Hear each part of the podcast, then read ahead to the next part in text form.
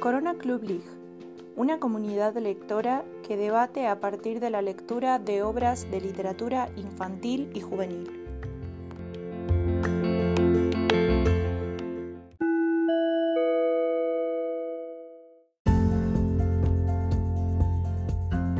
Del 28 de agosto al 11 de septiembre, el Corona Club League leyó en línea recta Así como con COI seguimos con la temática de la música, de la música como constitutiva de una identidad adolescente, de la música como acompañante indispensable de nuestras vidas y de las, y los protagonistas de las historias que leemos.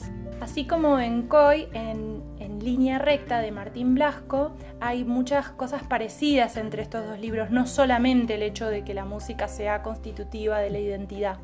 Eh, algunas de las coincidencias que podemos marcar son que las dos obras están escritas por eh, escritores que aman la música y tienen algún otro vínculo con esa arte, ya sea porque la han estudiado o porque es importante en sus propias vidas como autores. Eh, en ambos libros los protagonistas son similares en algunos aspectos, en este amor por la música, en ambos casos, eh, heredado del padre.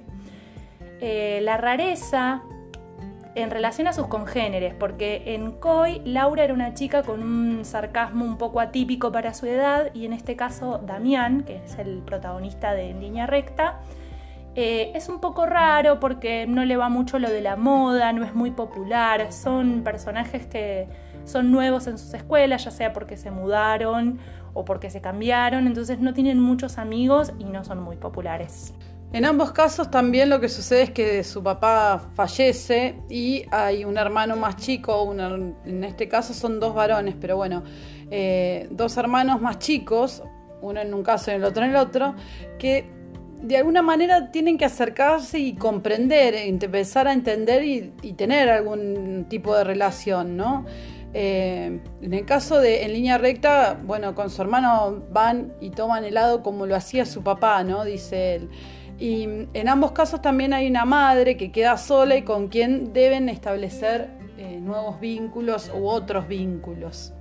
Ambos reconocen que es a través de un otro que logran entender el mundo con las circunstancias que les tocan. Laura, por ejemplo, a través de su hermano Julián eh, Encoy y Damián, a través de Laura también, pero en este caso es una Laura que conoce eh, en circunstancias especiales en la novela de Martín Blasco y bueno, ahí notamos la coincidencia en relación al nombre. Pero bueno, si hay una gran diferencia en relación a la música entre los dos libros es que en Koi la música acompañaba cual soundtrack, o sea, estaba permanentemente y era un poco la que iba marcando el ritmo y las emociones o las circunstancias que pasaban en el libro. Y en este caso, en la novela de Blasco, la música acompaña desde la ausencia. Y uno dice, ¿cómo desde la ausencia? Para Damián, eh, el rock nacional e internacional eran todo, tenía una super colección de discos y a partir de la muerte de su papá reconoce que deja de sentir la música. Entonces la música en realidad va a estar por la ausencia, porque deja de acompañarlo. Pero no dejan de hablar, o sea, él no deja de hablar de, la música eh, justamente por la ausencia, como decís vos. A partir de entonces esta muerte eh, muy significativo obviamente en la vida de Damián, que él comienza este camino hacia la madurez que lo lleva a pensar y a pensarse como un adulto, que asume responsabilidades, que obviamente para esa edad y, teniendo en cuenta que tiene a su mamá presente, no, le, no serían como de las cuales se tendrá que hacer responsable, pero bueno, la mamá queda en una situación inestable de vulnerabilidad y su hermano se vuelve violento con, los chicos de su edad. Así que por eso también empieza a tomar estas, estas actitudes. Y aunque no parezca, él también se pone un poquito violento al principio con, bueno, con las no con las personas, sino con la música, ¿no? Eh, pasa de un amor a un odio, critica a todas las bandas, a todos los solistas, y a partir de eso se vuelve un poquito más popular incluso, ¿no? Como a partir de esta característica violenta en donde hay algunas circunstancias, sobre todo en la escuela. Sí, y ahí es llamativo porque todo lo que empieza como a ocurrirle a ese personaje, de alguna forma, de manera indirecta, pero para nosotras muy claramente, se van haciendo como distintas críticas, ya sea a la sociedad argentina o a los adolescentes, en esto de que él se vuelve popular en la escuela porque medio maltrata al profe de música y entonces habla mal de todas las bandas y entonces es desde lo negativo que él es popular, o sea que lo que es aceptable es que él sea de esa manera. Y un poco de la misma forma, él va a criticar la sociedad argentina también, porque él empieza a buscar un trabajo y descubre que es difícil, que uno que es casi como muy trabajoso y uno le pone toda su actitud y se vas peinado con tu gomina y, nadie te quiere contratar o te tratan eh, muy mal y entonces él mismo dice qué sería de alguien que realmente necesita un empleo eh, y ahí me parece que hay una primera como eh, crítica eh, a la sociedad argentina en esto de la falta de, trabajo y de, cómo se explota, porque se habla de, explotación, como que además te van a pagar en negro o que va a estar todo como fuera de la regla, digamos. Bueno, y es a partir de la muerte del, del, papá de Damián, que muere repentinamente, ¿no? Como también en, Hoy no, observamos tanto la muerte, pero sabemos que, bueno, que ella sabe que tampoco que no sabe mucho de su padre, pero bueno, sabe que murió ahí de alguna circunstancia así. Y su mamá deja de, la mamá también deja de ir al trabajo comienza a tener como algunos episodios en donde parecía que se vuelve loca porque, digamos, acusa que un chico de 12 años la persigue, pero la persigue como por delante, ¿no? Como que ella va caminando hacia detrás del chico y el chico como si supiera dónde va a ir ella, eso es lo que ella eh, dice e inclusive viven en un departamento y dice que, que el pibe está ahí como observándola. Eh, eso es como muy, llamativo. Eh, mm, y, bueno, y es a partir de esta circunstancia, ¿no? la muerte del padre, este estado de la madre, donde Damián deja de, disfrutar la música y decide vender la colección de discos, lo cual me genera mucha tristeza, pero es así, y sin mucha vuelta va y lo hace, y se preocupa por em, qué hacer con este dinero. Y, entonces ahí dice, bueno, ¿qué, ¿qué, hago? ¿Que lo guardo? ¿Que no lo guardo? Y mm, compra comida, compra eh, mucha comida y es ahí donde se muestra este como paso hacia el mundo adulto, donde el mundo adulto se preocupa mucho por este, este valor dinero, ¿no? Sí, y antes de comprar comida, que se empieza a preocupar por la cantidad de plata que tiene, ahí empieza a pensar en la seguridad y dice, bueno, evalúa una serie de opciones y ahí es donde para nosotras vuelve como esta crítica, porque dice, si lo pongo en un banco, no es garantía de nada porque es la Argentina, si compro dólares, suben y bajan y en cualquier momento también como que te comes el garrón, porque dice, de un momento a otro vuelven a hacer papeles de colores sin eh, sin ningún tipo de valor. Y eso nos, pareció que es como un reflejo muy típico de la sociedad argentina, que no es de la única sociedad de la que podría ser reflejo, pero como que es claramente que está anclado acá. Eh, entonces, eh, bueno, y después sorprendente que un chico de su edad, digamos, llegue a la conclusión que lo que puede hacer es comprar comida y entonces se, abastece de una cantidad inimaginable y después hace una lista es muy gracioso sí hace todo un como un inventario y después como le queda tiempo después de la escuela decide trabajar. Primero no consigue ese trabajo y después consiguen el trencito de la alegría, que es bastante polémico porque de alegría no tiene nada del trencito. Yo en realidad además eso me lo imaginaba más como en los pueblos como de en el mar o lugares así, lo he visto. Y esto es Buenos Aires y mucho no me lo imaginé, pero bueno, va bien. Y él ahí representa a la Pantera Rosa.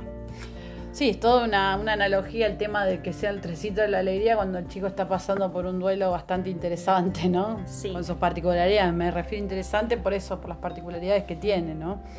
Eh, bueno, eh, vuelve a las críticas de la sociedad, ¿no? A partir de esto de volverse agresivo contra la música, eh, que se vuelve popular en la escuela, en donde, digamos, es como una muestra en donde se plantea esta sensación de que se valora lo negativo, ¿no? Si yo eh, tengo un montón de conocimiento y, lo sé y me gustaría que por ahí me consulten, no sucede. Ahora, donde él eh, se puso como en contra de un docente, ahí ya lo empezaron a, entre comillas, si se quiere, ¿no? Tomar en, tomar en serio o ser valorado por sus, por sus compañeros.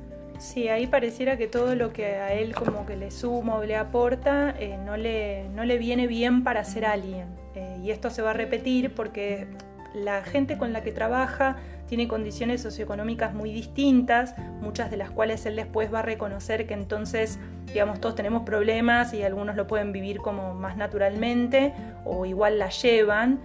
Y entonces él empieza a pasar algunas tardes con sus compañeros y empieza a descubrir, un poco porque también se lo, se lo dicen, como que él es raro o que él es diferente porque va a una escuela privada, porque sabe inglés, porque conoce varios lugares, porque fue de vacaciones y todo eso no lo tienen sus compañeros. Sin embargo, eso no lo hace como, no lo deja mejor posicionado. Es como que él, eh, entre ellos, a veces no, no entiende ciertas expresiones eh, no es muy rápido para dar respuestas a las chicanas del jefe, que es un personaje particular, detestable, bien logrado.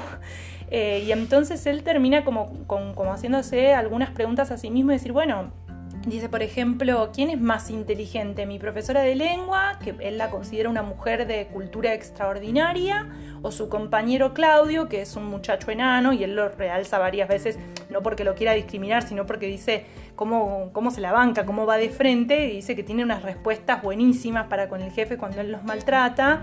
Y entonces dice, al final siempre se trata de códigos y de costumbres. Y empieza ahí un poco como esta disyuntiva entre la escuela de la calle y la escuela... Eh, oficial o no sé si sería formal, sí, no sé, diríamos.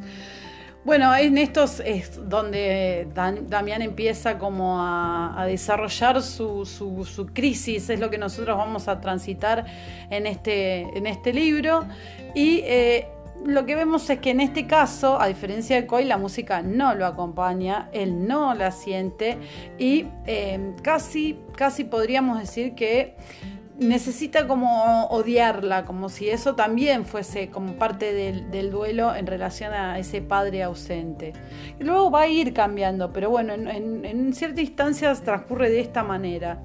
Y es como Laura la que se va a dar cuenta que Laura, que es su compañera en este trencito de la alegría, Bob Esponja, claro, porque es muy loco que aparece como el personaje, ¿no? Fulanito, el personaje que representa en el trencito de la alegría. Bueno, este mm, que Laura dice, bueno, que mucha gente la pasa mal y que tiene eh, condiciones de vida incluso peores que la suya y que igualmente tratan o, siguen siendo feliz, ¿no? De, alguna manera y lo lleva de manera natural. Entonces cuando Damián logra como de alguna manera estabilizarse, poder conversar con su mamá, acompañar y entender a este hermano que está pasando también eh, por un duelo, ¿no? Con sus ocho años. Eh, descubre bueno que no va a morir de hambre porque hizo toda esta compra bastante caro vuelve a ser como Para mí vuelve a ser un poco un adolescente, porque él primero asume como la responsabilidad frente a su hermano, cuando su hermano aparece como violento, él piensa que fue por culpa de él, porque estaba tan ocupado comprando cosas que no, no le dio la atención que merecía, y en realidad no es el rol que necesariamente él tenía que tener. Eh, entonces después cuando habla con su mamá, cuando uno se sincera con otro, cuando él la comprende con toda esa locura que la aflige, eh, y, también le puede decir, bueno, yo compré todo esto y vendí mis discos y la madre le dice, no, no hace falta, tenemos ahorros. Es como que él vuelve un poco como al, lugar en donde le compete estar, que es ser un adolescente. ¿no? Y entonces de a poco, después de pasar por ese odio con la música y después de que le fuera indiferente, eh, como que sin querer y en una circunstancia particular, la vuelve a sentir. Eh, y entonces la música vuelve a su vida. Entonces ahí sí es como que la ausencia y el retorno de la música marcan como un ritmo y van dándole como un acompañamiento al cierre del libro. Y en el cierre hay como una reflexión bastante linda en relación a, todas las circunstancias que estamos contando, en donde Damián piensa que, que, sin la muerte de su padre todo habría sido diferente, pero descubre que a partir de ese hecho y de ese dolor que él tiene que transitar, en donde se nota claramente la falta, todas en la familia aprendieron algo nuevo, descubren un mundo que, obviamente no conocía, su hermano eh, va como canalizando su, violenta, su violencia perdón, a través del kung fu, su mamá decide estudiar historia y bueno, y él conoce a, esta chica Laura que termina siendo su, amor. Sí, como un primer amor. Un, sí, un amor adolescente ahí. Sí, tal cual. Así que bueno, esa es la, propuesta de en línea recta. Vamos a volver a leer más adelante a este eh, autor eh, en una obra coescrita con Andrea Ferrari, pero eso es más adelante. Por ahora esta es nuestra esta fue nuestra propuesta y vamos cerrando la temática un poco musical del club en su pasaje.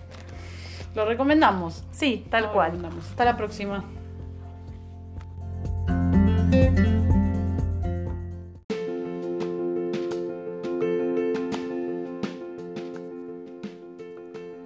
Corona Club League, un espacio de la Secretaría de Extensión e Investigación del Instituto Superior de Formación Docente número 3 de San Martín de los Andes, a cargo de Jorgelina Sureda y Valeria Alic.